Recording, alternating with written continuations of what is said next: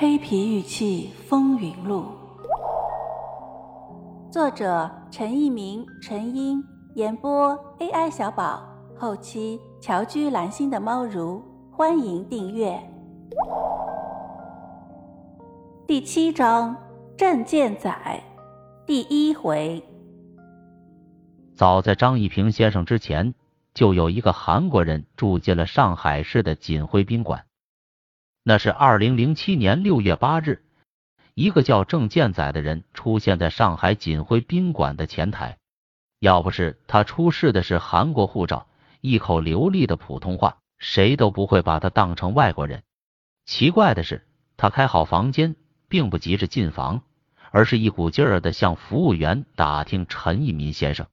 锦辉宾馆的前台服务员知道。又是一个红山玉器的爱好者来找他们的领导了。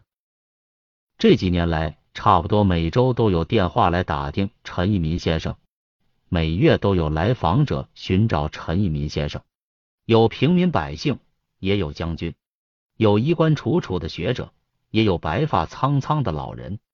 他们来找陈一民先生的目的，都是来探讨红山玉器的真伪问题。其中有几位还会出现在我们的故事中，因为他们或多或少还在红山玉器的收藏圈子内呼风唤雨。而像郑健在这样的外国人也已经来了好几位，所以服务员也并不觉得好奇。他们知道，只要陈一民先生在宾馆内，他一定会热情接待来访的客人。当郑健在先生和陈一民先生一见面，聊的果然是红山文化。不过，他们直接讨论的是黑皮雕塑的问题。郑建载先生在中国台湾地区的大学读的本科，在上海华东师范大学读的研究生，所以能说一口流利的普通话。他拿出一本论文集，出版的日期是二零零七年三月，题目是《共同研究纪念特辑号》。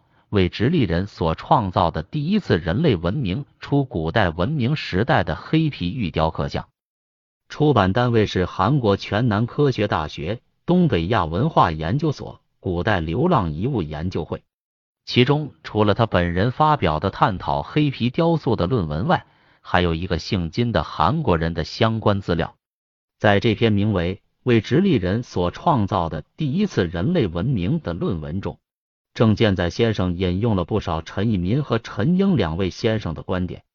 这是一个严肃的学者，他把每次引文都注明了出处。在郑先生的论文中，他把黑皮雕塑的年代大大的提前。他的观点是，这些黑皮雕塑是由一万五千年以前的人类制作的，其根据就是首尔大学做的年代测试。在他的论文中，附录了近二百张黑皮雕塑的照片。绝大多数是类人形的雕塑，其形制和国内藏家收藏的黑皮雕塑完全一致。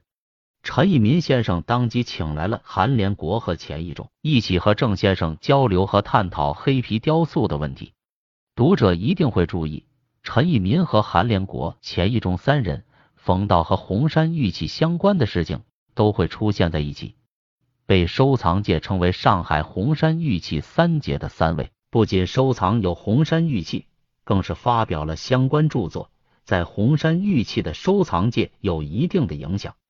纷至沓来的国内外红山玉器爱好者，一到上海，不管找谁都能见到三位，和他们一起参加讨论。其原因不仅是三位在红山玉器的收藏中有着自己独到的见解，意气相投，更是因为这三位能求同存异，心胸开阔。